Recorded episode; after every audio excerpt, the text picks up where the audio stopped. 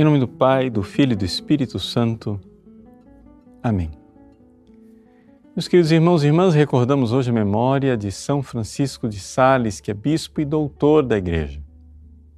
São Francisco de Sales viveu na época da revolta protestante e quis, ainda sacerdote, se entregar à conversão dos calvinistas em Genebra, depois eleito bispo, se dedicou ardentemente à conversão dessas pessoas que tinham se extraviado no caminho da verdade.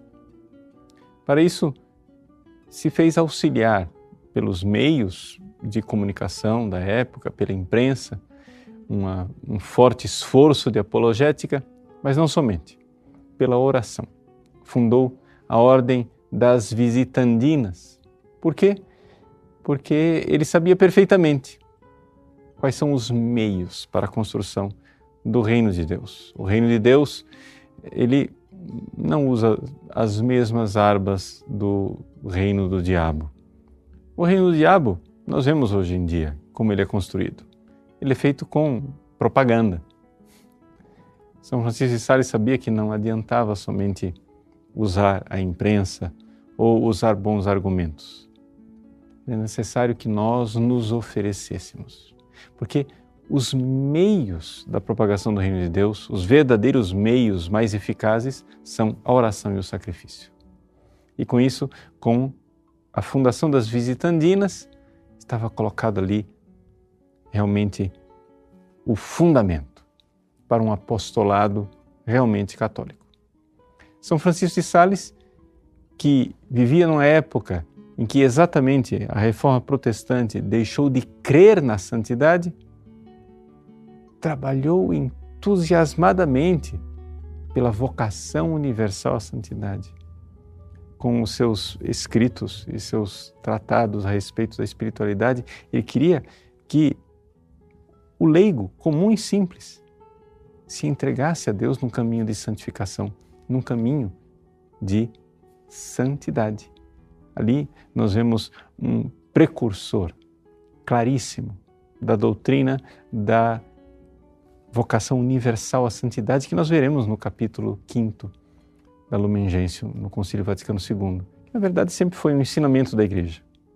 Um ensinamento esse, infelizmente, contestado por Lutero e por tantos protestantes, não somente da época de São Francisco de Sales, mas também nos dias de hoje. Aqui eu gostaria de então que nós compreendêssemos o quanto um santo e um doutor como Francisco de Sales é luminoso, é um farol para a igreja, não somente do seu tempo, mas para os tempos atuais. Vemos na leitura de hoje que Jesus é sacerdote, mas é sacerdote de uma forma completamente diferente daquela que os sacerdotes antigos é, viviam. Jesus é sacerdote e é vítima. Ele se entrega.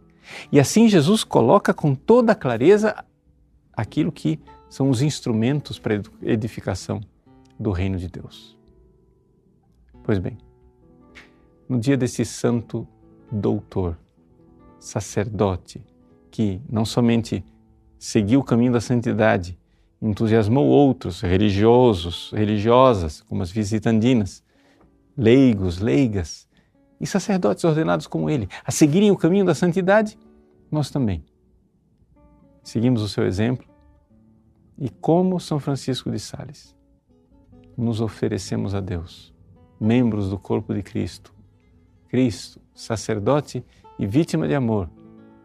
Se somos membros do seu corpo e edificamos o seu corpo, devemos fazê-lo com os mesmos métodos com que Cristo edificou a sua igreja, morrendo por ela na cruz e se entregando no amor, no amor sem limites. Deus abençoe você. Em nome do Pai, e do Filho e do Espírito Santo. Amém.